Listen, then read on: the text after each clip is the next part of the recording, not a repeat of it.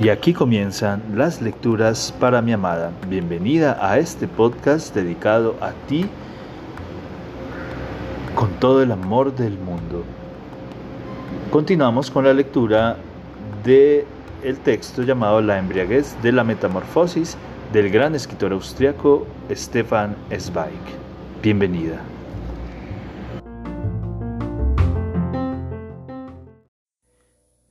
Seguimos con la lectura del libro del interesante escritor Stefan Zweig llamado La embriaguez de la metamorfosis.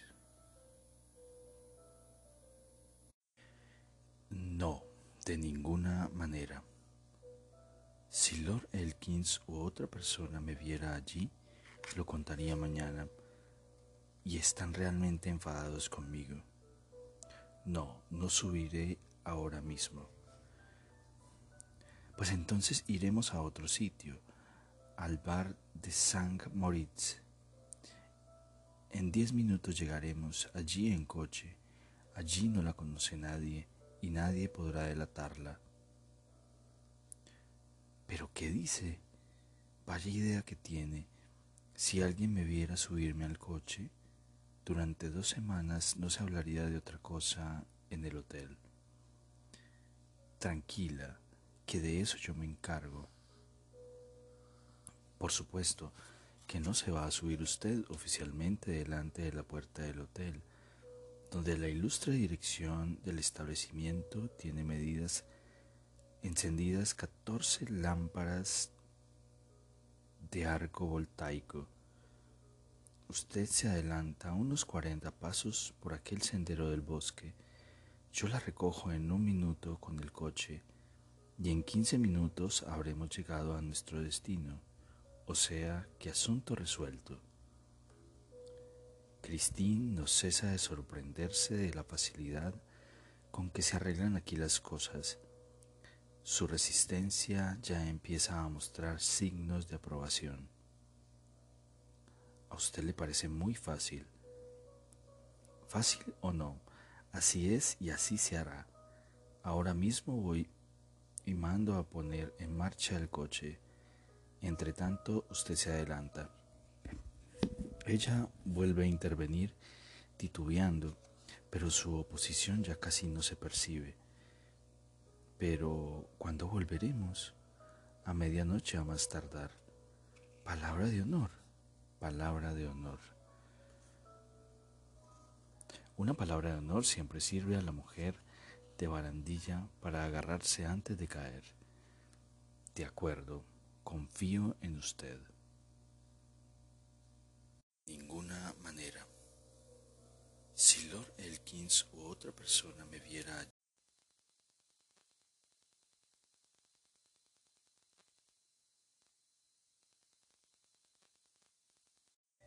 siempre a mano izquierda hasta llegar hasta la carretera y no se le ocurra pasar por debajo de las lámparas de arco voltaico. En un minuto vengo a buscarla.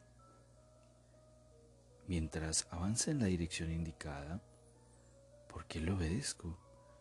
Piensa que debería, debería, pero no puede seguir pensando ni recuerda ya lo que debería hacer porque la intriga al nuevo juego consistente en avanzar con sigilo en la oscuridad, como si fuese una indígena envuelta en el abrigo de un hombre, en salir una vez más de su vida visible y experimentar otra metamorfosis, en convertirse una vez más en otra, en alguien desconocida para ella. Solo espera un instante a la sombra del bosque, Dos anchos dedos de luz ya tantean la carretera. Dos faros encendidos se pasean, plateados entre los abetos, y, por lo visto, su guía ya la ha descubierto, porque las luces intensas y deslumbrantes se apagan de golpe. El coche negro y robusto frena chirriando y se detiene a escasa distancia de ella. También se apagan discretamente las luces interiores y solo el brillo azul del velocímetro dibuja un pequeño círculo de color en las tinieblas.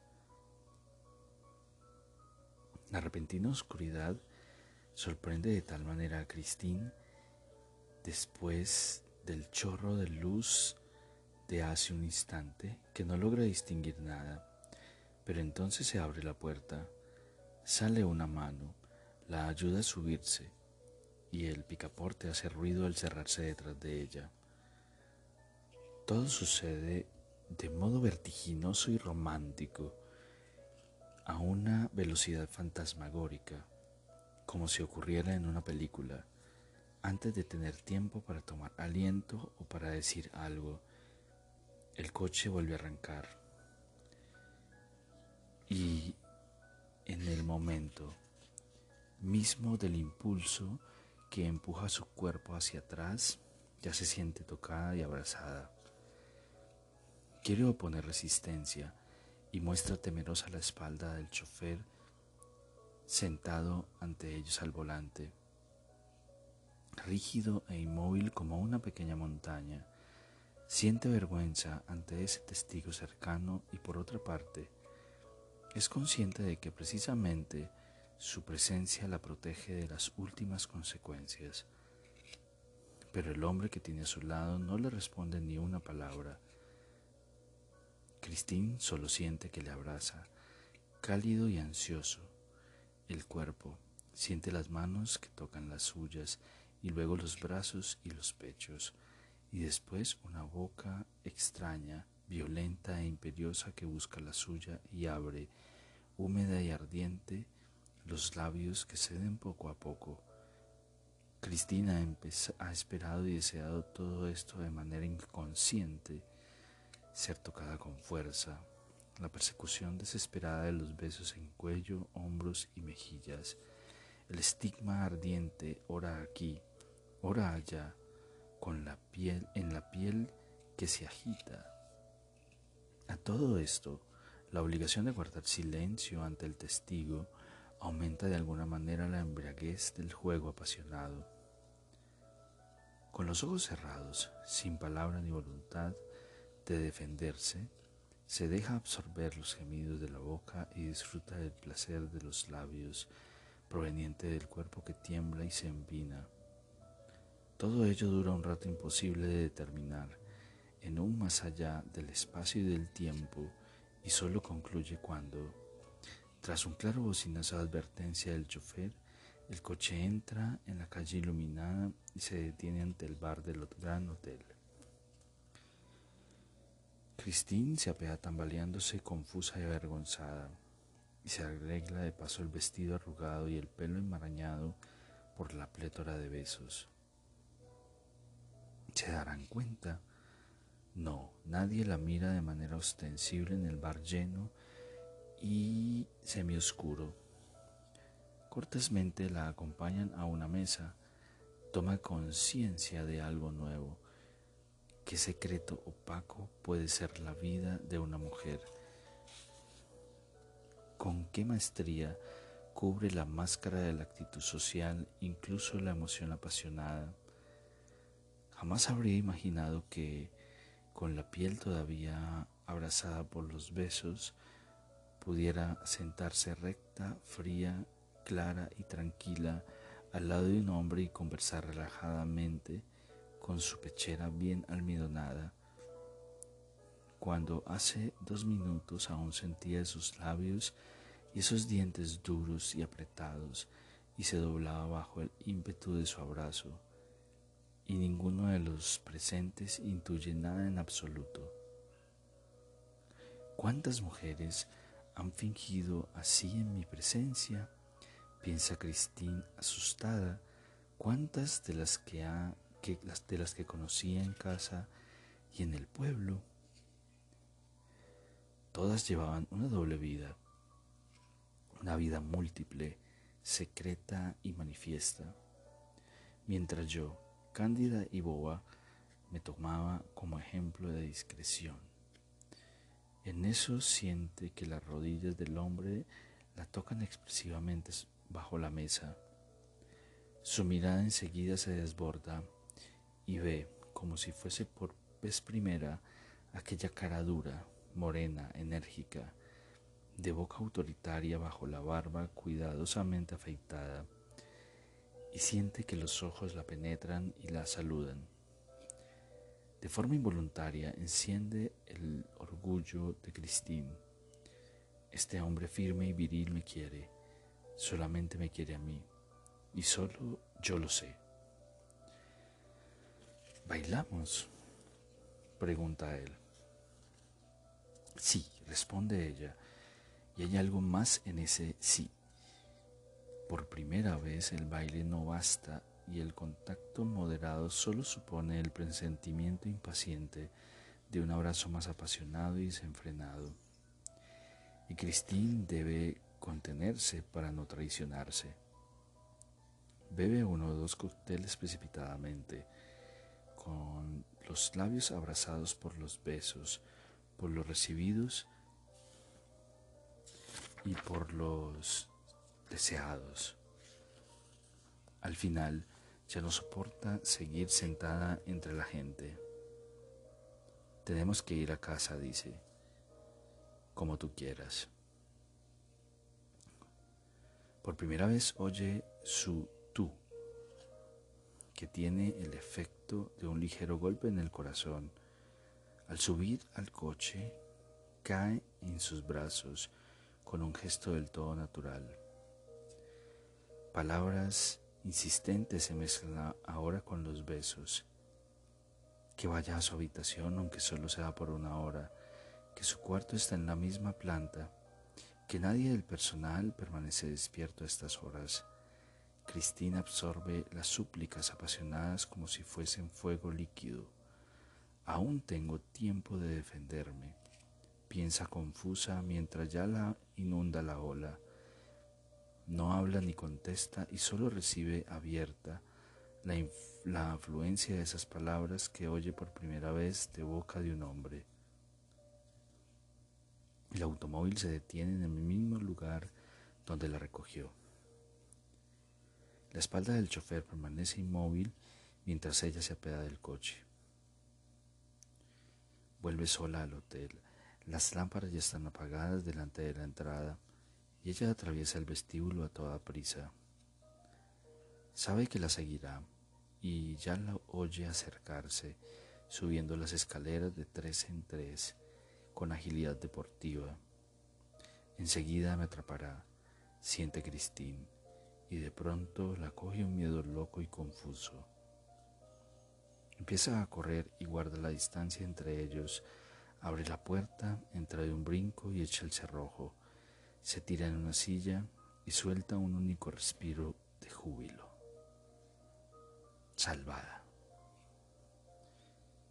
Salvada, salvada. Todavía le tiemblan las articulaciones. Un minuto más y habría sido demasiado tarde.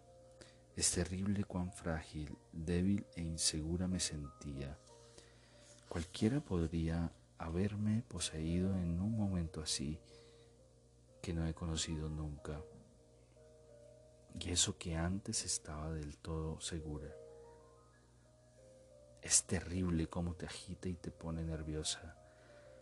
Por fortuna tuve la energía suficiente para entrar a tiempo y cerrarle la puerta en las narices, pues Dios sabe lo que habría pasado. Se despoja de la ropa, a toda prisa en la oscuridad mientras el corazón late con fuerza, pero yace ya en la cama, con los ojos cerrados, los miembros blandos por el cálido abrazo de los plumones. La piel sigue temblando por la excitación, que solo remite poco a poco. Tontería, piensa. ¿A qué tanto miedo? 28 años y seguir conteniéndose y negándose esperando y dudando y temiendo. ¿Por qué me contengo y por quién? Mi padre se contenía y mi madre y yo. Todos, todos nos contuvimos en los años horribles mientras los otros vivían. Nunca he tenido valor para nada. ¿Quién nos ha premiado por ello? De pronto te sientes vieja y marchita y mueres y no sabes nada. No has, no has vivido ni conocido y allá empieza de nuevo la vida miserable y horriblemente estrecha, mientras que aquí está todo y hay que cogerlo, pero me da miedo y me encierro y me contengo como una adolescente, cobarde, cobarde y estúpida. Tontería, ¿no debería correr el cerrojo? Tal vez, no. No, hoy no. Aún me quedan ocho, catorce días aquí, todo un tiempo maravilloso e infinito. No, ya no seré tan estúpida y cobarde. Cogeré todo disfrutaré todo, todo, todo. Y con una sonrisa, con los brazos extendidos, los labios entreabiertos con suavidad y dispuestos a recibir un beso, Christine se duerme y no sabe que es su último día, su última noche en este mundo superior.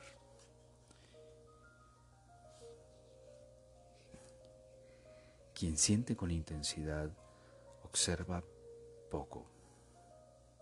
Las personas felices son malas psicólogas. Solo quien está intranquilo tensa los sentidos hasta conseguir la máxima agudeza.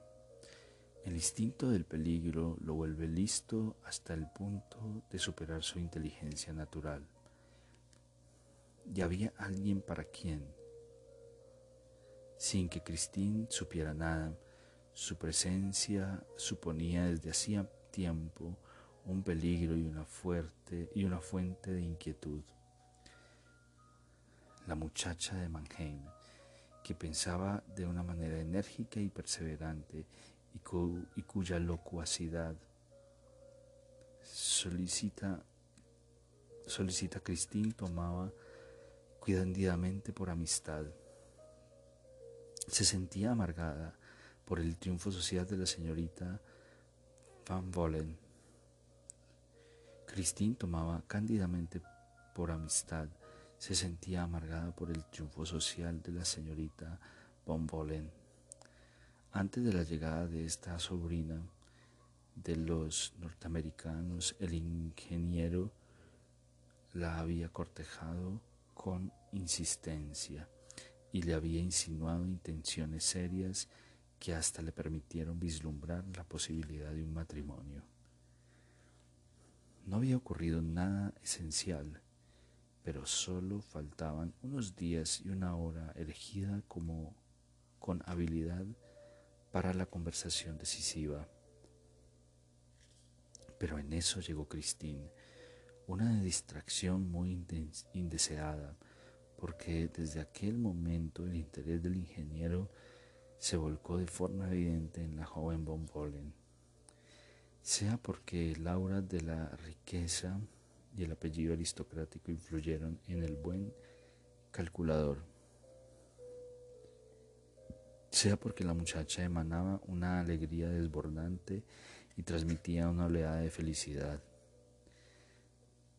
Sea como fuere, la chica de Mannheim se sintió apartada y desechada y lo vivió con la envidia infantil propia de una colegiala y al mismo tiempo con la indignación y enérgica de una adulta. El ingeniero ya bailaba casi exclusivamente con Christine. Se pasaba todas las noches sentado a la mesa de los bambolen, de modo que la rival decidió que era hora de coger las riendas si no quería perder.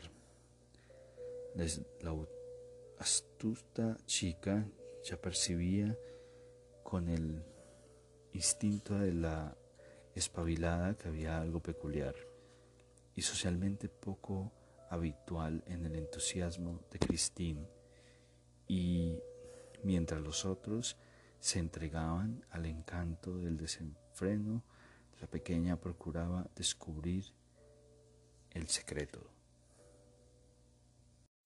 Y aquí terminan las lecturas para mi amada. Espero este capítulo haya sido de tu agrado. Te amo, te amo con todo mi ser, todo mi corazón.